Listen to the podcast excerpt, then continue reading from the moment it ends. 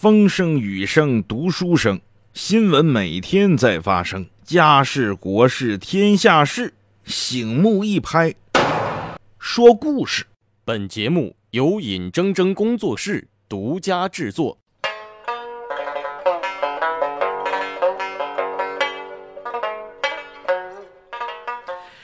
咱们国家现在是全球第二有钱的国家。咱们可以挺直腰杆说这句话，但是前两天呢，我也给各位说了，也不必把这话呀当最就反正高兴高兴就算了。你知道咱们现在硬气了，咱们现在底气足了，但同时我们也得看到我们国家现实遇到的一些困难，比如说众所周知的，大家已经无论是学界、业界还是普通老百姓公认的钱不好赚了。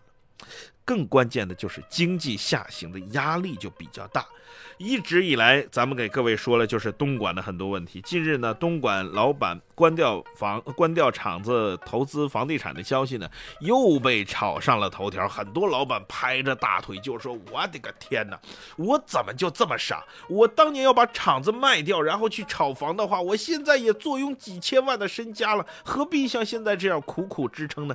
两年之前，唐先生关掉东莞的工厂，回到广州老家，用亲人的指标买了四套套房。现在他说呀，万幸自己把厂子关了，要不然不幸的是我才买了四套房，当年要多买一点，现在不是这样的。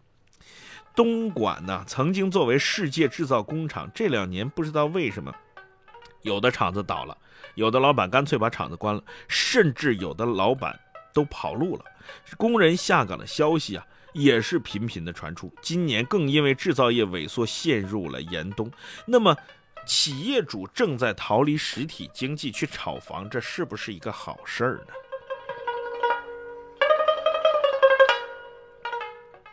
就是各位可能有有有这么一个感觉哈，就是现在不是钱不好赚吗？钱不好赚，你哪来的钱买房？经济下行压力这么大，你为什么还要去买房？把这个这么多钱真金白银的投到这个砖头瓦块里？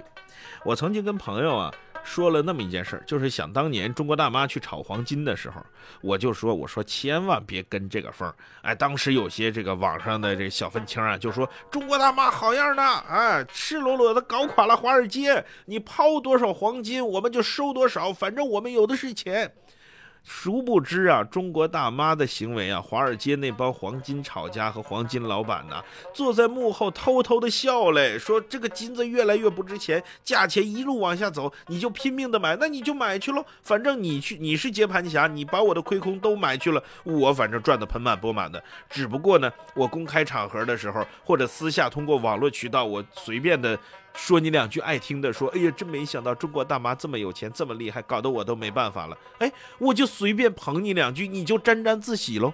可是黄金那个东西，说句实在话，真到关键时候，它不能当吃的，不能当喝的。你生病了，它也不能当药。你真想拿它变现吗？你就得预备着，有赔它就有赚，有赚它也有亏的时候。你看，几年过去了，如果真按照经济学的规律来说，最早一批炒黄金的大妈到现在还被死死的套在里面。当然了，中国人有崇拜金子这个传统，一结婚嘛，肯定要送些金戒指、金手镯。有些土豪结婚，那个新娘快被金子就就几乎等于背一座金山在结婚啊，这累的颈椎病都累出来了。当然，这个另说。同样，我们中国人更喜欢的叫做房子。这可能啊，有人解读说，千百年来啊，咱们这个只要一有钱，第一件事儿买房子置地。哎，你别说别人，我也是这样。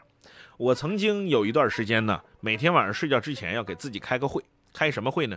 如果有两个亿，我该怎么花？哎，开完了这个会，自己才美美的睡去，哈哈。要不然不开这个会，我觉得睡得不踏实。哎，我惊讶的发现，每天晚上我在计划这两个亿怎么花的时候。第一件事儿永远是买房子，只不过买的地方不一样。原来嘛是想在这个郊区，哎，山清水秀的地方买它一栋别墅，独门独院。接下来呢，我就把它挪到了珠江新城那个高大上的地方，买它一套平层。后来我发现，好像广州市区也有那个别的别墅出售，比如说华侨新村，我去那儿买它一套别墅，哎，那叫闹中取静，交通便利。反正地点不断的变，有钱的第一反应我还是买房。突然我在想到，这个我们中国人最踏实的东西就是房子。为什么呢？它可不仅仅是一堆这个砖头瓦块、钢筋水泥搭在空中的那一个小房子、那一个小格子，它所附加的东西太多了。比如说学位，比如说跟着这个房子所走的户籍，再比如说你所在城市的各种各样的市民福利，都跟这个房子息息相关。那从这个道理上说，买一套房子也无可厚非。可问题是。不是经济下行压力大吗？为什么人们都愿意把钱扔在房子里头呢？因为从一开始的九几年一直到现在，如果我们画出一条曲线的话，我们会惊讶的发现，这个房子是不断的看涨的。虽然中间有略微的一点波动，但是早买房的人肯定说我已经赚了多少多少倍。当年也是没钱，硬挤出钱来，就是这样的经验，到现在为止传授给各个老板。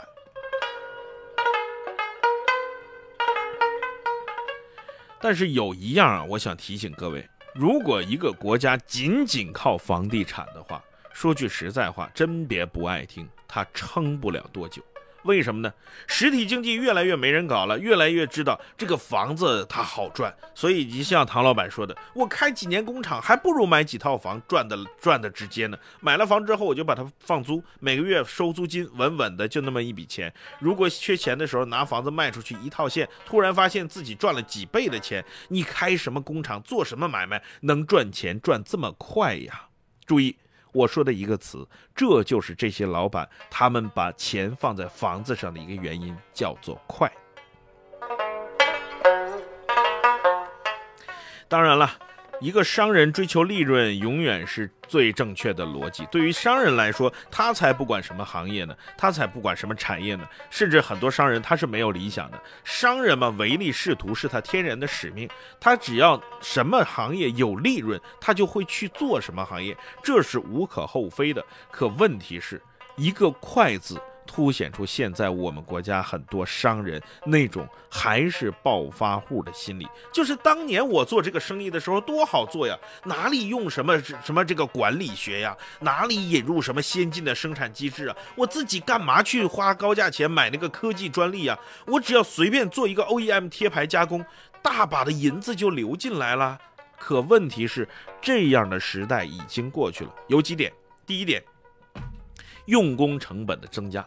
现在东莞的用工成本已经翻了一倍，甚至有些企业都不止。为什么这样呢？随着这个劳动法的出台，随随着劳动法对劳动者保护的越来越严密，欠薪是肯定不行了。每年调高的这个员工的最低工资标准，再加上工人自身的维权意识的提高，老板们有的老板甚至一家电子老板，一家做这个电子器械的老板，他就说呀，现在哪跟以前相比啊？以前那是我说多少钱就是多少钱，我爱给你就给你，不爱给你我拖你两个月，你工人敢怎么样？现在我哪敢呢？国家规定了最低工资标准，我肯定要比这个最低工资标准高，五险一金我得给你上的齐齐的，要不然一封信写到劳动劳动仲裁委员会，人家下来一查，我还不赔个底儿掉啊！所以这些开公司的、开工厂的老板都觉得，哎呀，这个实体经济实在难做，做了一年到头嘛，一半的工钱是一半的钱利润是发给工人的，一半的钱是拿来养企业的，是付厂租的，剩下到自己手里还不如工人赚的多，我干。干嘛还开这个企业呢？那么看上去这个逻辑是对的，但问题是这个逻辑从最根本就出现了一种错误。这个从最早的改革开放开始啊。那个时候，咱们国家的劳动体系也好，对劳动者的保护也好，各方面还不健全，法治啊、法律法规还不健全。呃，也许很多人钻了这个空子，什么空子呢？叫做成本、劳动成本低、用工成本低的空子，就所谓的集约型发展嘛。而这种集约型发展还不是那种规范化的集约型，叫做老板一言堂。就我是老板，我给你发工资，你端的是我的碗。我想怎么给你就怎么给你，那你成本当然低呀。可问题是，你如此低的成本，你真的能维持下去吗？就算国家不出台这样或者那样的政策，连年的用工荒，逼着老板不断的给工人涨工资，一言不合我就辞职，大不了工资不要了，转身放眼东莞，到处我都能找得到工作，我还在乎你这个吗？所以不是说用工成本高，我倒觉得用工成本回归了理性。就不再像过去那么的感性，或者说那样的一言堂。再加上进城务工人员、外来打工者，他也看，睁眼看看了这个世界，他也知道原来这个世界是这样的，不是我窝在那个小山村里那样的，跟。这个城里面一比，我在老家过的日子不行，于是他想多赚一些钱，多改善一些生活。原来没见过电视，原来这个电视还可以是这这个宽屏的，还可以有画中画的，还可以有网络电视的。我当然要给老家买一套喽。怎么办呢？我就要求提高工资，改善我的生活，回家里结婚摆酒，说起来也有面子。我在哪儿打工，一年能赚多少钱？这就是工人合理的需求啊。所以这些老板觉得用工。成本增加，实际上它不就是回归了理性和正常吗？那么换句话说，如果没有实体经济的支撑，中国的房地产一定不会走得下去。我为什么敢这么说？美国和日本的。几次经济危机就已经摆在前面。今天我们做实体的老板，如果不熬下去的话，不考虑产业升级转型，不考虑把自己的工业产品更新迭代的话，您光买那套房子，我告诉你，早晚有一天您也会成为接盘侠。我为啥敢这么说？哈，基于两点。第一点，咱们中国人。最起码的这种理性还是有的，就是说，当我在这个城市里面有一一个刚需的需求的话，那我可以集三辈儿的积蓄，我给你买这一套房。可问题是，当我集三辈积蓄都买不起这套房的时候，你说我该怎么办？那我就不买喽。当人人都不买的时候，你说这个房子有价无市，你还真的踏踏实实的躺在房本上面睡大觉吗？你哪里睡得踏实？就好像现在北京，我在北京的几个哥们儿，呃，前两天过来跟我吃饭，他说北京现在出现这样一个情况，说这个大户型房房子已经基本卖不出去了，就是说一一百五六十平。甚至两百多平的，动不动大几千万的，没人买了。为啥买不起呀？反而小户型的好卖，六七十平的，意味着什么？意味着消费者的购买力在逐渐的退缩。要不然的话，大家都在砸房吗？换句话说，房价，尤其是北京中心城区的房价，已经高到我。无法触及那些顶级豪宅的程度。你想，我有个大几千万，我还花钱买房干嘛呀？我就有一套房住着就好了，剩下大几千万，我坐着吃躺着花，去哪儿不是去，到哪儿玩不是玩呢？我干嘛还买房呢？这是一种逻辑。第二种逻辑是，你房子拼命的涨，你涨到一百万一平，我都没意见，因为一百万一平和五十万一平乃至十万一平对我来说是一样的，都叫做买不起。当市场没有这样的能力的时候，你这个房子房价的虚高，它不就是一个数摆在那儿吗？你套不了现，你这个钱落不了袋，你还怎么安心呢？这就是我说的两个逻辑。那么这两个逻辑该怎么破？第一点就是我们大力的发展实体经济，实体经济上去了，我们的根基才叫做稳。工人赚到钱了之后，他才有本事去消费，消费活跃了之后，才有商家能赚到钱，赚到了钱之后，他才会去考虑买房。你不要，你不要小看中国人买房的意愿，就包括我自认为我是一个比较开明、先进思想比较好的人，我曾经发誓这辈子不买房的，可是我还是觉得在一个城市里面有一个自己的房子比较好。但是无奈囊中羞涩，他买不起呀。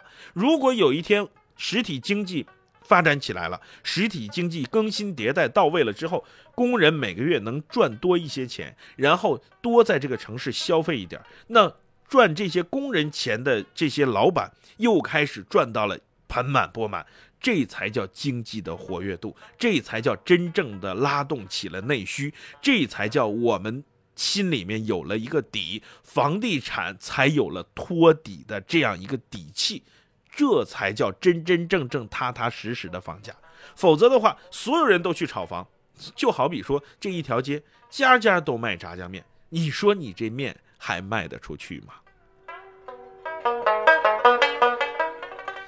说了这么多啊，不管您听懂还是没听懂，反正我的意思就是一个：房地产，我希望它欣欣向荣，但是这种欣欣向荣一定建立在踏踏实实的实体经济和城市消费活跃度异常高企的前提之下。换句话说，一定建立在每个老百姓兜里面都有钱、有闲钱的前提之下，否则我就认为房地产的房价叫做虚高。反正。有道理你就琢磨琢磨，没道理你就听个乐呵。今天的学说天下就给各位说到这儿，祝您晚安。